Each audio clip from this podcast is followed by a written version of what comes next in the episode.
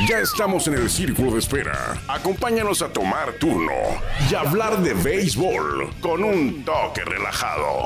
Aquí empieza Círculo de Espera.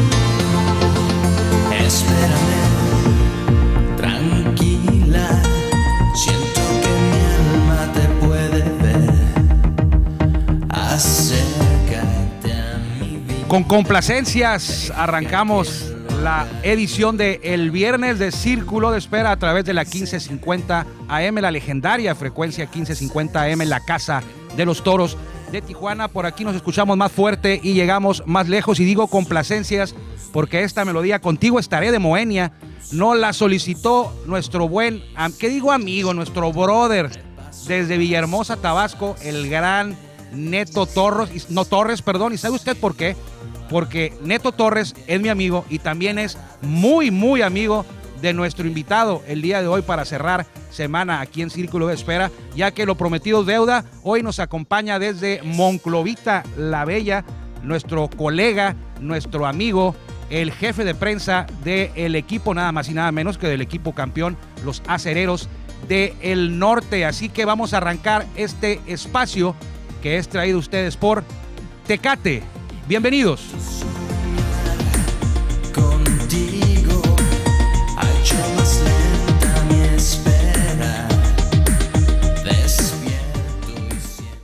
Víctor Vizcarra, jefe de prensa de Acereros del Norte, debe estar muy contento todavía por el campeonato de los acereros, que vaya que lo han disfrutado. Fueron campeones en 2019, en el 2020 no hubo temporada, 2021 eh, a esta fecha ya estuviéramos arrancando la campaña, sin embargo va a ser hasta mayo, o sea que son por ahí de un año y ocho meses de festejar hasta ahorita este campeonato. Víctor, bienvenido a Círculo de Espera Radio, ¿cómo estás? Armando, pues muchas gracias por el espacio y, sobre todo por, por, esa mención de, saludar a la gente de acá de Monclova que sigue festejando un campeonato exactamente 2019, eh, fue en octubre, hemos tenido par de años muy diferentes en el béisbol mexicano, ya que a finales de marzo, bien lo comentabas, principios de abril, celebrábamos un Opening Day en la Liga Mexicana. 2020-2021 no será así, será hasta el mes de mayo 2021 cuando tendremos un Opening Day nuevamente en Liga Mexicana. Los toros pues se van a, los dos Laredos, nosotros recibimos acá Monterrey y después de esa serie nos vamos a ver allá por, por Tijuana. Así que bueno, muy entusiasmados y a buscar eh, más que nada trabajo y, a buscar también espectáculo, que es lo que la gente quiere en el rey de los deportes. Platícanos cómo va la pretemporada, cuándo arrancó, dónde va a ser, cómo se prepara el campeón para buscar el bicampeonato en la temporada 2021 de la Liga Mexicana de Béisbol. Bueno, Armando, eh, pues primero que nada, nuevamente gracias, gracias a la producción de Béisbol Sin Fronteras por hacer posible este enlace y bueno, la pretemporada arrancaría el 13, el 13 de abril. E, es muy importante recalcar eso, Armando, y dejar los espacios, porque lo que se arrancó el primero de marzo fue un minicam, un minicam que se vuelve a realizar en Monclova. El año pasado, 2020, también empezó en el mes de febrero Lamentablemente termina el minicamp, comienza la pretemporada y a tan solo unos días de comenzada se pausa y se termina lo que es el 2020. Pero esto del minicamp ya se viene trabajando los últimos tres años con la Organización de Acereros de Monclova y ha funcionado. Ha funcionado porque peloteros que no tuvieron actividad invernal o que tuvieron poca actividad invernal han venido, han entrenado y se ponen al 100% para apenas entrenar una pretemporada. Una pretemporada que te prepara a una larga temporada que a diferencia de este 2021 sabemos que será muy corta la temporada, pero sí fue tan grande el ayuno beisbolero 2020 eh, para algunos jugadores que es necesario tenerlos un mes completo para este minicamp. El primero de abril se prevé que vengan figuras todavía más titulares que vimos en el 2019, todavía el 2020 que también vinieron a entrenar para comenzar oficialmente pretemporada el 13 de abril. Es por eso que Acereros comenzó antes su preparación a la pretemporada y comenzarán este mes próximo. ¿Dónde van a jugar? ¿Tienen, ¿Tienen, previsto jugar, eh, Víctor, por ejemplo, la Copa San Luis Potosí, en el caso de Toros que va a ir a Monterrey, eh, la Copa Maya para los equipos del sureste? ¿Ustedes tendrán juegos de preparación? ¿Participarán en alguna copa, por ejemplo, la Copa Gobernador? Fíjate, Armando, que el 2021 eh, se preveía también ser un gran año para la organización. Se tenía una fuerte, un fuerte enlace con, con el gobierno de Eagle Pass, Texas, en Estados Unidos. Ya se tenía una planeación. De hecho, se tiene una planeación, pero lamentablemente no se puede llevar a cabo por lo que actualmente sucede.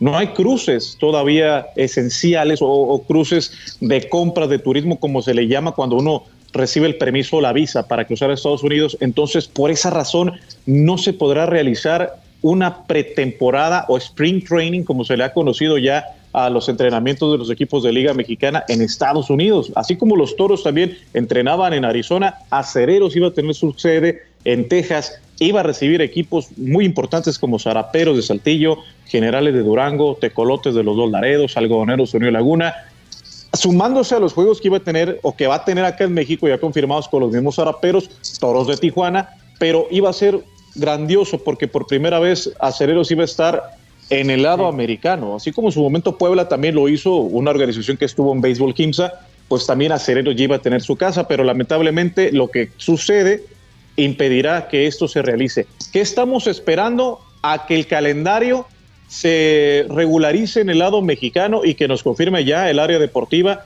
cuál será la sede, si Monclova es la sede, el estadio será la sede o algún campo o será en alguna otra ciudad. Es lo único que esperamos. Rivales ya sabemos que son toros, sabemos que son sultanes, sabemos que son zaraperos, algodoneros y generales de Durango. Probablemente haya otros más, pero seguimos en espera por parte del área deportiva.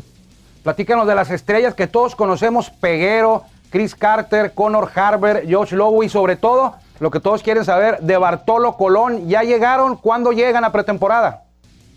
Me estás hablando de casi puro monclovense, Armando. ¿Por qué lo digo? Porque pues yo soy de otra ciudad, yo soy cachanilla, soy paisano de ustedes y ahora soy monclovense por radicar acá todo el año. Francisco Peguero radica todo el año en esta ciudad, solamente se fue a Dominicano unos días con la familia, estuvo en Hermosillo y regresó antes de finalizar el año 2020 a Monclova y desde ahí se ha estado preparando. Peguero fue el primer jugador junto con Ricky Rodríguez y Mario Morales, lanzador, que estuvieron preparándose bajo la observación de un trainer de acereros. Esto desde finales de diciembre hasta principios de enero. Llega el mes de febrero, llega el mes de marzo y todos ellos se unen al minicamp con los demás jugadores.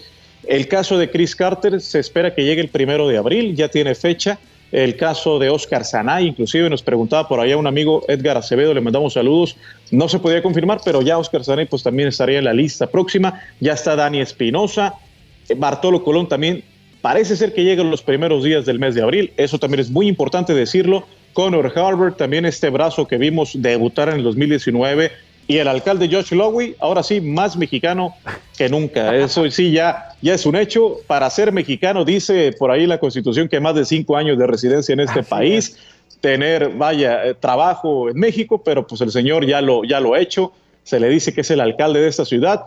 Esperemos que algún día sea gobernador, ¿por qué no?, del estado de Coahuila. Ándale, yo creo que ya se merece una, una estatua el, el buen Josh Lowy y a Conor Harvard no, no lo olvida la afición de Tijuana en ese séptimo juego. Cuando un equipo trabaja bien, tarde que temprano llega el éxito, llega el campeonato y para Cereros del Norte, lo decíamos años atrás, así fue, lograron la corona tan ansiada.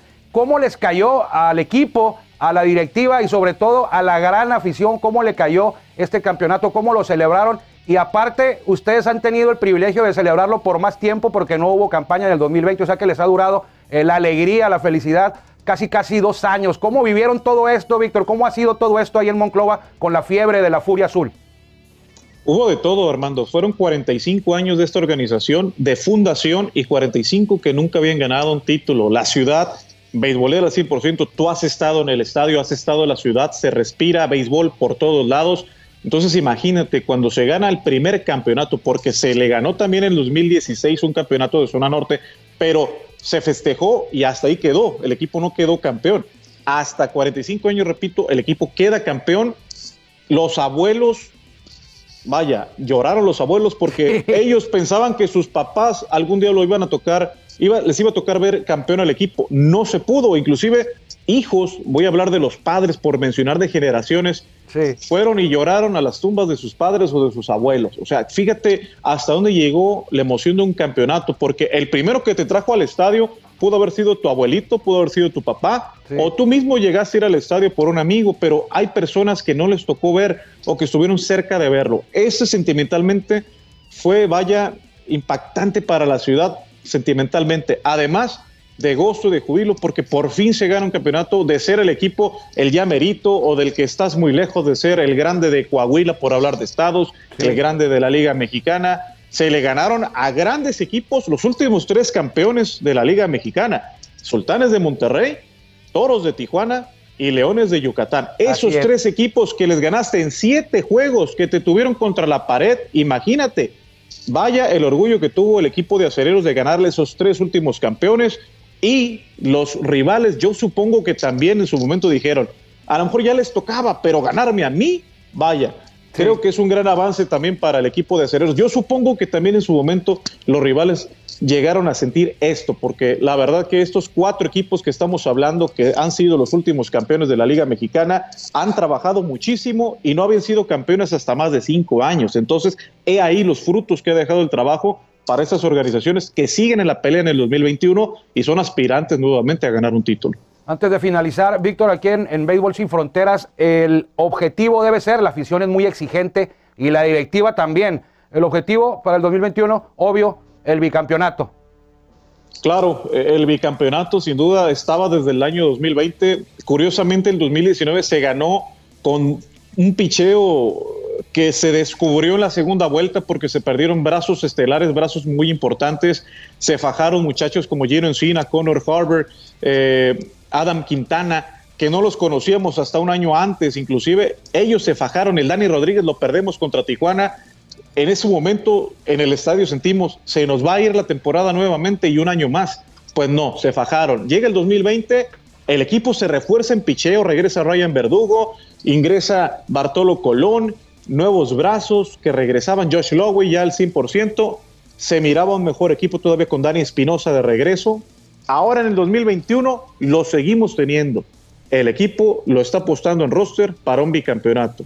Ahí está el roster, no es oficial todavía porque no ha empezado ni la pretemporada, pero estamos seguros de que lo que se está haciendo en el trabajo deportivo es para una aspiración de un, de un doble título en, vaya, casi tres, tres temporadas, por, llamarle, por no llamarle año, porque el 2019 cuenta, el 20 también y el 2021 también son tres años, pero no podemos sumarlo. Son dos años, obviamente, los que van a suceder en caso de que se repita el título. Se comunicaba con nosotros desde Villahermosa, Tabasco, porque transmitimos de lunes a viernes a las cuatro y media de la tarde por la 1550, ya lo mencionaba. Pero si usted lo prefiere, nos puede encontrar también en nuestro podcast, eh, Círculo de Espera Radio, en Spotify. Andamos por ahí 200, 240 y tantos capítulos. Y se comunicaba con nosotros eh, ayer, antier, eh, Neto Torres, ya lo comentaba yo ahorita, eh, mi buen amigo, y también es eh, tu buen amigo. Tengo entendido que también cuando haces el viaje a Villahermosa, eh, Neto por ahí anda siempre muy activo, muy servicial con todos los coronistas, es lo que tiene Neto y se ha hecho amigo de todos,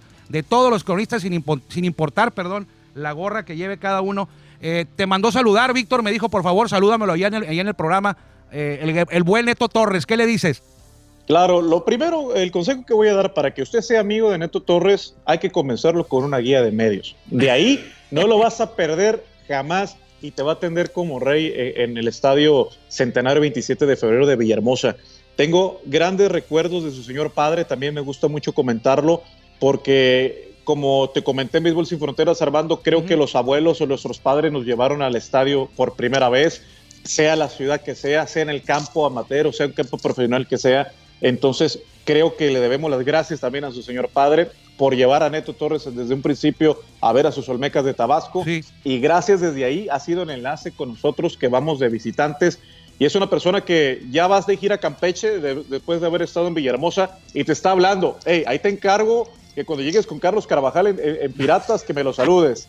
Y, y ahí te encargo que pruebes los pescados. Y ahí te encargo que cuando vayas a tal gira, vayas y saludes a tal persona. Entonces es un gran amigo neto que siempre está al pendiente.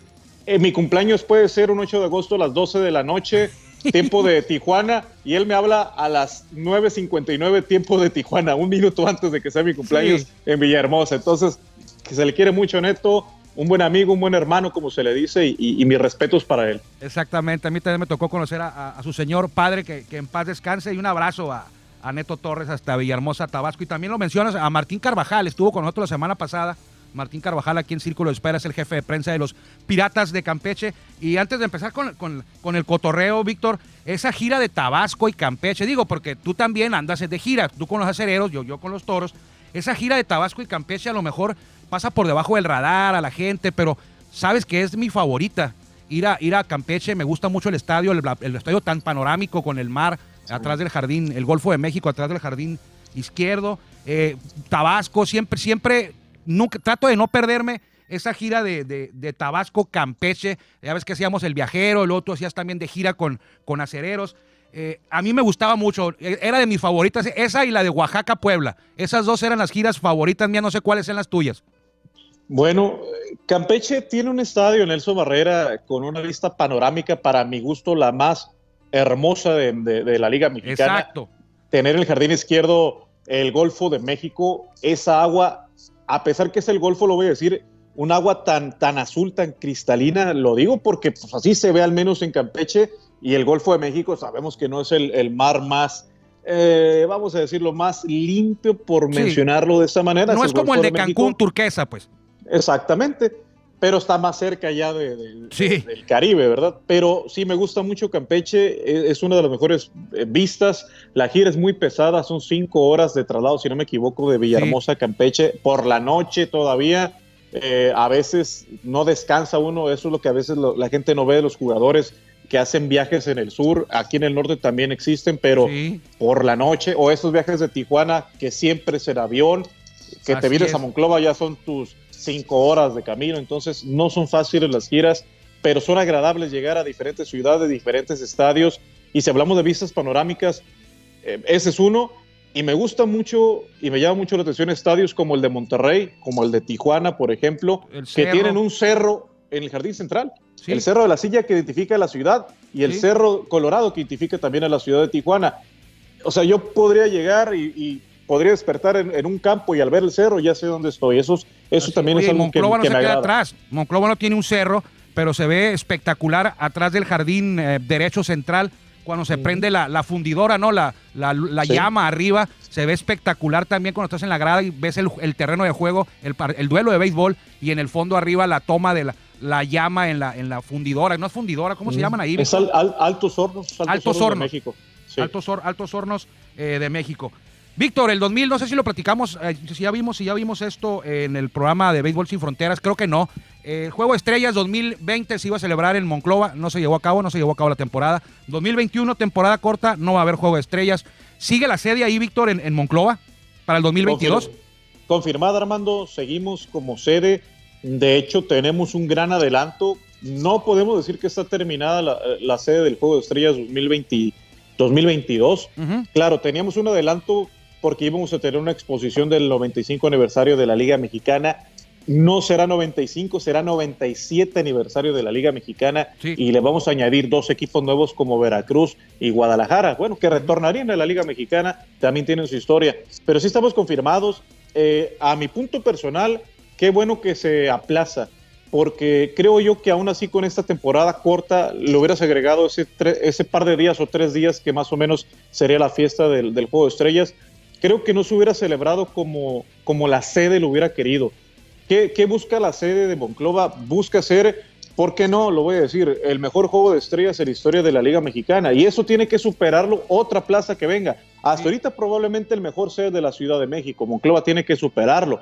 El próximo 2023 a lo mejor le toca a Saltillo, a lo mejor le toca a Tijuana. Tiene que ser mejor todavía que Monclova. Entonces, para ser mejor, necesitas tener una asistencia al 100%, necesitas que ya no haya la misma ola de contagios, que haya más seguridad. Entonces, qué bueno que se aplaza. Esperemos que el 2022 sea eh, de salud sea aún mejor y que la sede, vaya, promete ser una, una de las mejores. Monclova, cierto, es una ciudad chica, no tiene muchos eh, destinos turísticos perdón, atractivos, pero en realidad sí lo hay tenemos viajes a Cuatro Ciénegas a escasos 40 minutos para los visitantes, para los medios, para la gente que venga. Tenemos un club de golf para que los jugadores vayan y, convivan. O sea, hay atracciones que a lo mejor antes no los habíamos visto, que se ha trabajado también en ello para que la ciudad pueda recibir un evento de esta magnitud. Y un festival enorme que van a hacer, me imagino, creo yo, en el Parque Xochipili, que es el pulmón de la ciudad, ¿no?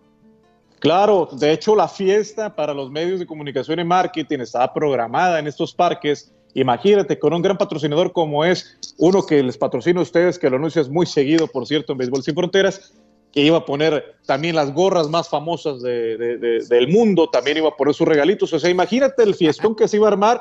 Guillermo Zulbarán no lo íbamos a encontrar en tres días en el Juego de Estrellas. Imagínate la fiesta que se iba a armar. Él no quiere ir a las giras ya, nomás quiere los Juegos de Estrellas, ¿eh? Ahora, ahora con eso anda el muchacho. Y Héctor Rivera, ni se diga. Otro, ese no ocupa invitación, ¿eh? Ese no ocupa invitación. Ahí te va a aparecer, va a rentar un departamento todas las dos, dos, semanas, aunque el juego de estrellas es un día.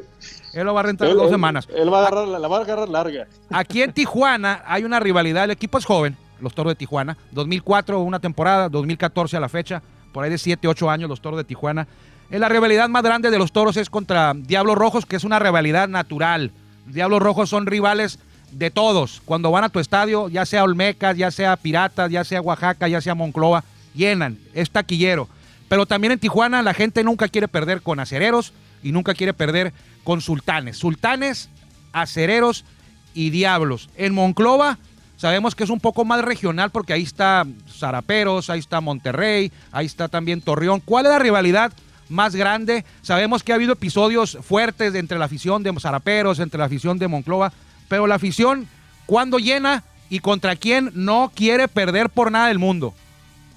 La rivalidad regional, porque voy a empezar por región, siempre serán los zaraperos de Saltillo, porque Zaraperos eh, se categorizó como el equipo grande por ese bicampeonato que tuvieron los zaraperos, que en sí tienen dos campeonatos reconocidos ante Minor League, tienen tres, porque un primero fue en un torneo extraordinario de los 80. Ese, no... cuenta. La gente de Saltillo, discúlpeme, pero no cuenta. Ese torneo no está avalado por la Minor League. Tienen tres campeonatos, pero fue en el extraordinario y el bicampeonato en Liga Mexicana. la nave. exacto, la nave. Pero el campeonato en sí, o sea, perdón, el rival en sí son los zaraperos de Saltillo regionalmente hablando. Nacional, el rival nacional de Monclova, tienen que ser los sultanes de Monterrey. Más que los Diablos Rojos. Diablos Rojos vienen a Monclova, llenan también el estadio. Diablos es taquillero, lo acabas de decir. Todo el mundo le quiere ganar a los Diablos, porque Diablos es el equipo con más campeonatos y, buscan el 17 para seguir siendo los reyes superiores hasta los naranjeros de la Liga del Pacífico. Pero aquí en Monclova son los sultanes de Monterrey, nacionalmente hablando. Pero, pero los últimos años, Armando, los últimos cinco años, es más, los últimos siete años, han sido diferentes rivales los que se han visto en Monclova a los que tú dices, voy a ir a ver a estos, porque estos le pueden ganar a los acereros. Toros de Tijuana, desde aquel 2000, 2015 eh, que tú viniste, 2015, creo que nació una rivalidad con los Toros de Tijuana. Han venido los Toros y siempre el estadio está lleno. Siempre hay que ganar la Tijuana. Eso dice la afición de Monclova se topan el año antepasado en la final del norte. Híjole, los toros de Tijuana, ¿por qué otra vez los toros? Se le ganaron a los toros, cierto, pero Toros es un rival aquí en Monclova. Los sultanes ya lo dije, Zaraperos ya lo dije, y Yucatán podría ser el rival que no lo vamos a ver en el 2021, al menos que sea una serie del Rey. Pero lo que pasó con Yucatán ya es que la gente quiere volver a ver a los Leones de Yucatán. Esos son los únicos equipos que te voy a mencionar. Los demás se respeta mucho, pero esos son los rivales a seguir de los acereros en cada temporada. Acereros se enfocan en ganarle a esos equipos. Gran trabajo has hecho, Víctor, han hecho todos ahí en, 3 para 25 o 3 para 30. 3 para 27. Gran trabajo han hecho ahí en, Monclova desde que llegó la, la, nueva directiva en administrativo, en comercial, en marketing, pero sobre todo en medios, en medios eh, casi la mayoría de los equipos hace buen trabajo, pero hay equipos como Toros, como Acereros, como Sultanes, como Diablos, como Leones, que marcan la pauta a seguir para el resto de, los, de, los, de las áreas de comunicación de la liga. Yo te quiero felicitar por el trabajo que hacen ahí en temas de radio, en temas de tele, en temas de prensa escrita y sobre todo en cronistas que creo yo, eh, bueno, yo estoy acá en Tijuana y te diría que Juan Ángel, que Morgan, que Azuaje es el mejor equipo de cronistas pero tú me pudieras revirar y decir que no, que en Monclova están los mejores, porque tienes a Lenin a Orduño, tienes a Grajales, estás tú. Entonces, ¿cómo, cómo lograron conformar esto y, qué, qué instrucción tienen ustedes para trabajar así como lo hacen ya a lo largo ya de 3, 4 años ahí en Monclova? Pues yo creo que hemos, hemos recorrido tanto, tanto la liga, tanto la mexicana y la del Pacífico, hemos sido estadios de grandes ligas y hemos tomado ideas de lo que vemos. O sea, nosotros no somos descubridores del béisbol ni de los medios de comunicación. Siempre tenemos que tomar lo bueno de otros equipos y otros equipos deberían tomar lo bueno también de lo que tengamos nosotros. A lo que quiero llegar es que nosotros tomamos lo bueno de toros, tomamos lo bueno de diablos, tomamos lo bueno de sultanes, tomamos lo bueno de zaraperos, de toda la liga, tomamos lo bueno de los padres, de los Dodgers, de los Astros, de Texas, de los estadios que hemos ido para tenerlo en nuestra casa. Y, así como me reciben en Tijuana, así como me reciben en Saltillo, como me reciban en Monterrey, yo quiero recibirlos en Monclova. Eso es lo más importante, porque cuando yo soy visitante, me atiendes como si fuera tu casa y yo me siento en mi casa. Ahora, yo quiero que tú vengas a Monclova y atenderte como si estuvieras tú en Tijuana todavía. O te sientas a lo mejor en Monclova, pero que Monclova ya es tu casa. Eso es lo que sí me gusta decirlo, que nosotros adaptamos lo bueno de otras organizaciones y a lo mejor cosas que nosotros hagamos de propias, sí nos gustaría que los tomaran otros clubes para que todos como liga seamos una gran liga y la más cómoda que exista en el país. Siempre hay que ser positivos y hay que tratarnos bien todos, porque al final de cuentas somos compañeros, somos casi hermanos, somos una misma liga y que nos tomen de ejemplo, eso es lo más importante. De eso se trata, andamos con la misma filosofía. Nos queda un minutito, una última pregunta antes de despedirnos, Víctor. Estadio nuevo en Monclova. Pues por el momento no, sí fue un proyecto que, cuando llegamos en 2017, en el 18 se tocó, ampliación en el estadio, inclusive se ha tocado mucho el tema, no hay nada por el momento. Qué gusto que Monclova tenga un estadio nuevo, la verdad este estadio es muy cómodo a pesar de 47 años que tiene ya de vida, pero por el momento no. ¿Lo merecemos? Sí, lo merecemos acá en Monclova, como muchos estadios. En Tijuana lo merecen también un estadio muy bueno, el Chevron, pero ya merecen estadio nuevo y adaptarnos a la nueva normalidad mexicana con estadios nuevos. Víctor, un abrazo a la distancia. Te reitero nuestro reconocimiento, nuestra felicitación sincera de corazón por el campeonato y también por el gran trabajo que haces ahí en Monclova, que hace todo el equipo de comunicación de estos acereros del norte. ¿Algo que desees añadir, Víctor? Gracias a ustedes, un abrazo. Extraño mucho Tijuana. Estuve por allá hace algunos meses para agarrar un vuelo de regreso, ya que me cerraron el de mi casa. Pero extraño mucho salir a Tijuana, comer tacos, tacos de adobada, los extraño mucho. Para carne asada prefiero los de Mexicali. No se me pongan el tú por tú, por favor, no, Tijuana. No, hombre, andan mal. También que Pero sí, los de, los de, adobada, los de adobada son los mejores de todo México. Los de asada, estoy muy a gusto en la casa. Ya creé un poco de rivalidad entre Mexicali y Tijuana, pero vamos a tener que hacer la gira, Armando. Hay que ir, hay que ir a Tijuana y hay que ir a Mexicali a probarnos. Eh, nos enfrentamos unos viajeros compartidos los dos, ¿qué te parece? Diría, diría el buen amigo de Villahermosa Neto Torre, nos faltan las bubas también, porque se las, debemos todavía. Y las tlayudas de Oaxaca también. Vámonos para allá. vamos, con mi amigo, en paz descanse, César Galaviz. Gracias. Muchas, gracias a, Víctor Vizcarra. Me recuerdo principalmente, muchas gracias a usted por habernos acompañado una semana más de lunes a viernes aquí en Círculo de Espera Radio. Yo soy Armando Esquivel. Que le vaya bien. Gracias por acompañarnos el Círculo de Espera. Nos escuchamos próximamente. Círculo de Espera.